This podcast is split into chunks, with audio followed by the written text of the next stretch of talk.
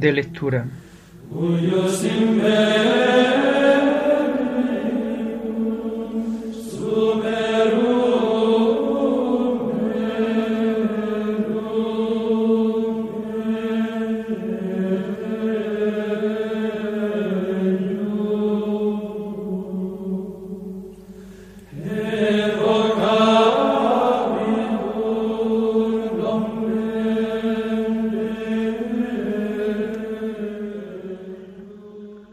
Comenzamos el oficio de lectura de este viernes 31 de marzo del año 2023, viernes de la quinta semana del tiempo de Cuaresma.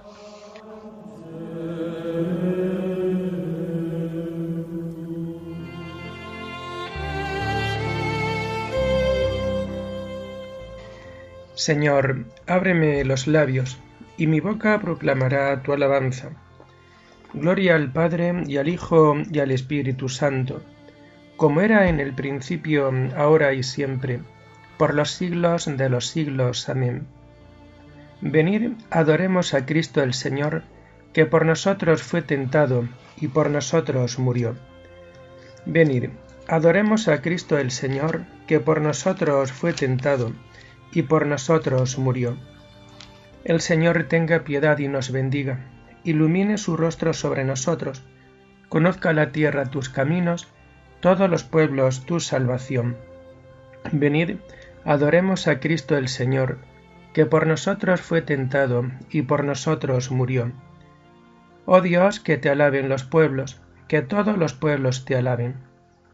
Venid, adoremos a Cristo el Señor, que por nosotros fue tentado y por nosotros murió que canten de alegría las naciones, porque riges el mundo con justicia, rige los pueblos con rectitud y gobierna las naciones de la tierra. Venid, adoremos a Cristo el Señor, que por nosotros fue tentado y por nosotros murió. Oh Dios, que te alaben los pueblos, que todos los pueblos te alaben. Venid, adoremos a Cristo el Señor, que por nosotros fue tentado y por nosotros murió. La tierra ha dado su fruto. Nos bendice el Señor nuestro Dios. Que Dios nos bendiga, que le teman hasta los confines del orbe. Venid. Adoremos a Cristo el Señor, que por nosotros fue tentado y por nosotros murió. Gloria al Padre y al Hijo y al Espíritu Santo como era en el principio, ahora y siempre, por los siglos de los siglos. Amén. Venid, adoremos a Cristo el Señor, que por nosotros fue tentado y por nosotros murió.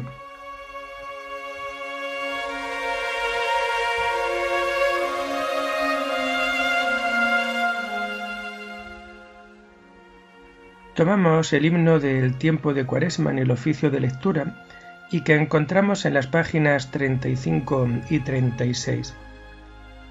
Llorando los pecados, tu pueblo está, Señor, vuélvenos tu mirada y danos el perdón. Seguiremos tus pasos camino de la cruz, subiendo hasta la cumbre de la Pascua de luz. La cuaresma es combate, las armas, oración, limosnas y vigilias por el reino de Dios. Convertid vuestra vida, volved a vuestro Dios, y volveré a vosotros. Esto dice el Señor. Tus palabras de vida nos llevan hacia ti, los días cuaresmales nos las hacen sentir. Amén.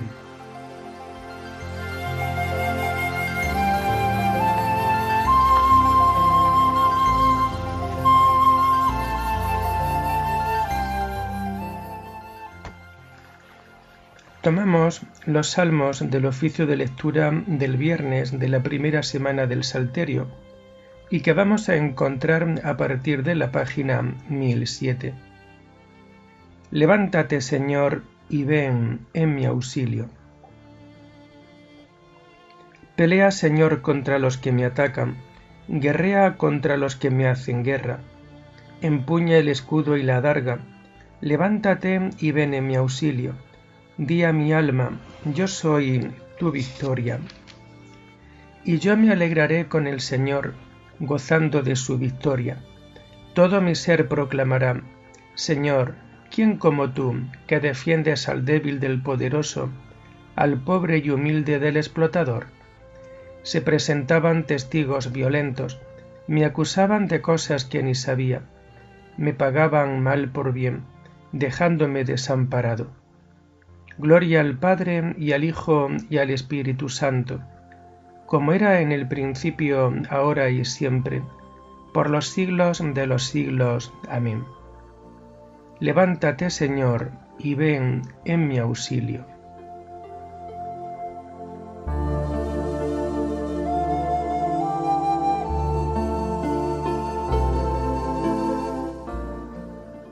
Juzga, Señor, y defiende mi causa, tú que eres poderoso.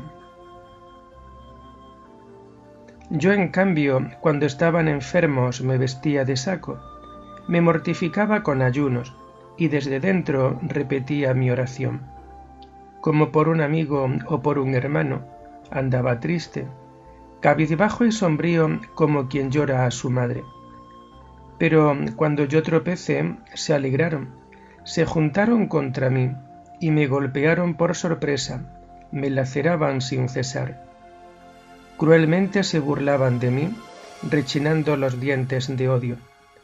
Gloria al Padre y al Hijo y al Espíritu Santo, como era en el principio, ahora y siempre, por los siglos de los siglos. Amén.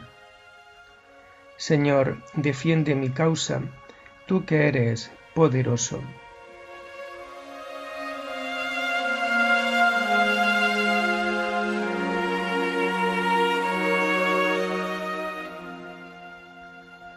Mi lengua anunciará tu justicia, todos los días te alabará, Señor. Señor, ¿cuándo vas a mirarlo? Defiende mi vida de los que rugen, mi único bien de los leones. Y te daré gracias en la gran asamblea, te alabaré entre la multitud del pueblo. Que no canten victoria mis enemigos traidores, que no hagan guiños a mi costa los que me odian sin razón Señor, tú lo has visto, no te calles. Señor, no te quedes a distancia. Despierta, levántate, Dios mío. Señor mío, defiende mi causa.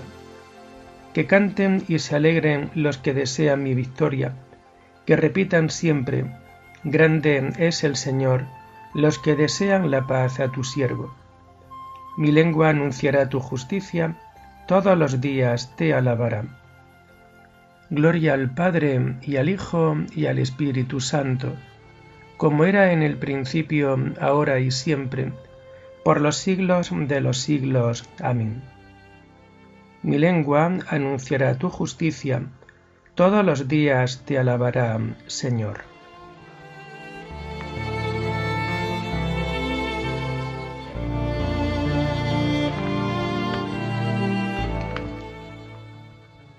Tomamos las lecturas del viernes de la quinta semana del tiempo de Cuaresma y que vamos a encontrar a partir de la página 326. Convertíos al Señor Dios vuestro, porque es compasivo y misericordioso. La primera lectura está tomada de la carta a los Hebreos. El sacerdocio eterno de Cristo. Si alguno se hace perfecto por medio del sacerdocio levítico, pues en él se basaba la legislación dada al pueblo, ¿qué falta hacía que sugiriese otro sacerdote en la línea de Melquisedec y que no se le llame de la línea de Aarón? Porque cambiar el sacerdocio lleva consigo forzosamente cambiar la ley y ese de que habla el texto pertenece a una tribu diferente, de la que ninguno ha tenido que ver con el altar. Es cosa sabida que nuestro Señor nació en Judá y de esa tribu nunca habló Moisés tratando del sacerdocio. Y esto resulta mucho más evidente si surge otro sacerdote a semejanza, a semejanza de Melquisedec que lo sea no en virtud de una legislación carnal, sino en fuerza de una vida imperecedera. Pues está atestiguado, tú eres sacerdote eterno según el rito de Melquisedec. Es decir, por una parte se deroga una disposición anterior por ser ineficaz e inútil, pues la ley no consiguió hacer perfecto nada, y en cambio se introduce una esperanza más valiosa por la cual nos acercamos a Dios. Aquí no falta además un juramento, pues aquellos fueron sacerdotes sin garantía de juramento. Este, en cambio, por el juramento que le hicieron al decirle, el Señor lo ha jurado y no se arrepiente. Tú eres sacerdote eterno. Señal de que Él, Jesús, es garante de la alianza más valiosa. De aquellos ha habido multitud de sacerdotes, porque la muerte les impedía permanecer. Como éste en cambio permanece para siempre, tiene el sacerdocio que no pasa. De ahí que puede salvar definitivamente a los que por medio de él se acercan a Dios, porque vive siempre para interceder en su favor. Y de tal convenía que fuese nuestro sumo sacerdote, santo, inocente, sin mancha, separado de los pecadores y encumbrado sobre el cielo. Él no necesita ofrecer sacrificios cada día, como los sumos sacerdotes que ofrecían primero por los propios pecados, después por los del pueblo, porque lo hizo de una vez para siempre, ofreciéndose a sí mismo. En efecto, la ley hace a los hombres sumos sacerdotes llenos de debilidades, en cambio, las palabras del juramento posterior a la ley consagran al Hijo perfecto para siempre.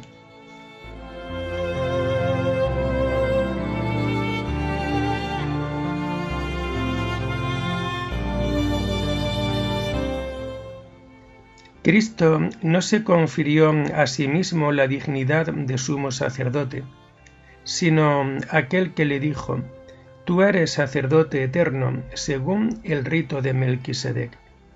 Aquellos fueron sacerdotes sin garantía de juramento. Jesús, en cambio, por el juramento que le hicieron al decirle, Tú eres sacerdote eterno, según el rito de Melquisedec.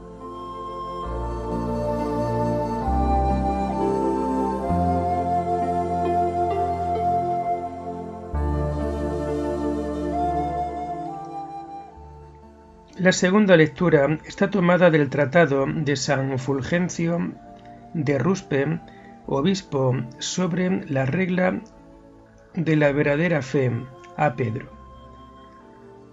Él mismo se ofreció por nosotros.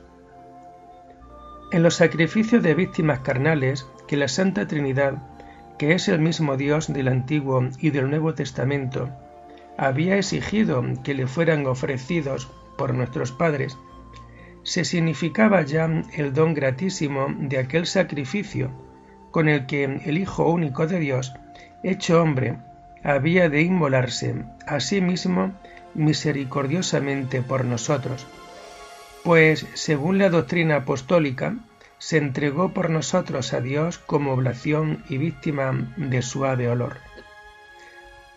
Él, como Dios verdadero y verdadero sumo sacerdote que era, penetró por nosotros una sola vez en el santuario, no con la sangre de los becerros y los machos cabríos, sino con la suya propia. Esto era precisamente lo que significaba aquel sumo sacerdote que entraba cada año con la sangre en el santuario. Él es quien en sí mismo poseía todo lo que era necesario para que se efectuara nuestra redención, es decir, él mismo fue el sacerdote y el sacrificio. Él mismo fue Dios y templo. El sacerdote por cuyo medio nos reconciliamos. El sacrificio que nos reconcilia. El templo en el que nos reconciliamos. El Dios con quien nos hemos reconciliado. Como sacerdote, sacrificio y templo, actuó solo porque, aunque era Dios quien realizaba estas cosas, no obstante la realizaba en su forma de siervo. En cambio, en lo que realizó como Dios, en la forma de Dios, lo realizó conjuntamente con el Padre y el Espíritu Santo. Ten pues por absolutamente seguro, y no dudes en modo alguno, que el mismo Dios unigénito, Verbo hecho carne, se ofreció por nosotros a Dios como oblación y víctima de suave olor.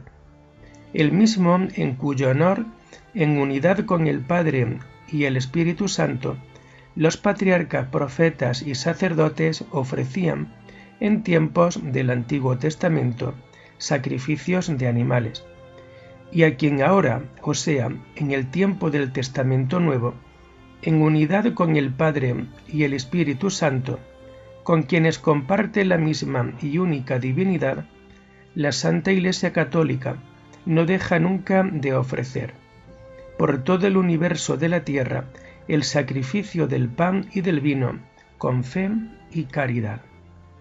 Así pues, en aquellas víctimas carnales se significaba la carne y la sangre de Cristo, la carne que él mismo, sin pecado, como se hallaba, había de ofrecer por nuestros pecados, y la sangre que había de derramar en remisión también de nuestros pecados. En cambio, en este sacrificio se trata de la acción de gracias y del memorial de la carne de Cristo, que Él ofreció por nosotros, y de la sangre que siendo como era Dios, derramó por nosotros. Sobre esto afirma el bienaventurado Pablo en los Hechos de los Apóstoles. Tened cuidado de vosotros y del rebaño que el Espíritu Santo os ha encargado guardar, como pastores de la Iglesia de Dios, que Él adquirió con su propia sangre. Por tanto, aquellos sacrificios eran figura y signo de lo que se nos daría en el futuro. En este sacrificio, en cambio, se nos muestra de modo evidente lo que ya nos ha sido dado. En aquellos sacrificios se anunciaba de antemano al Hijo de Dios, que había de morir a mano de los impíos.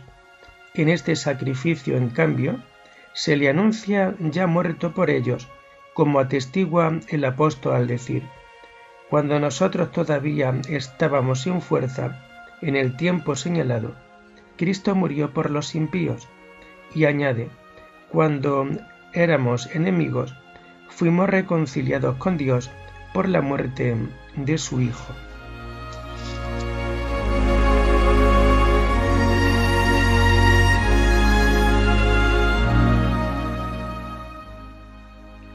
Vosotros estabais antes alejados de Dios y erais enemigos suyos por la mentalidad que engendraban vuestras malas acciones.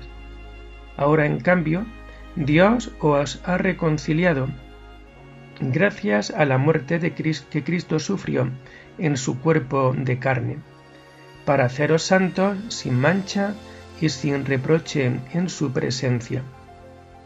Dios constituyó a Cristo sacrificio de propiciación mediante la fe en su sangre, para haceros santos sin mancha y sin reproche en su presencia. Oremos. Perdona las culpas de tu pueblo, Señor, y que tu amor y tu bondad nos libren del poder del pecado al que nos ha sometido nuestra debilidad. Por nuestro Señor Jesucristo, tu Hijo, que vive y reina contigo en la unidad del Espíritu Santo, y es Dios por los siglos de los siglos. Bendigamos al Señor, demos gracias a Dios.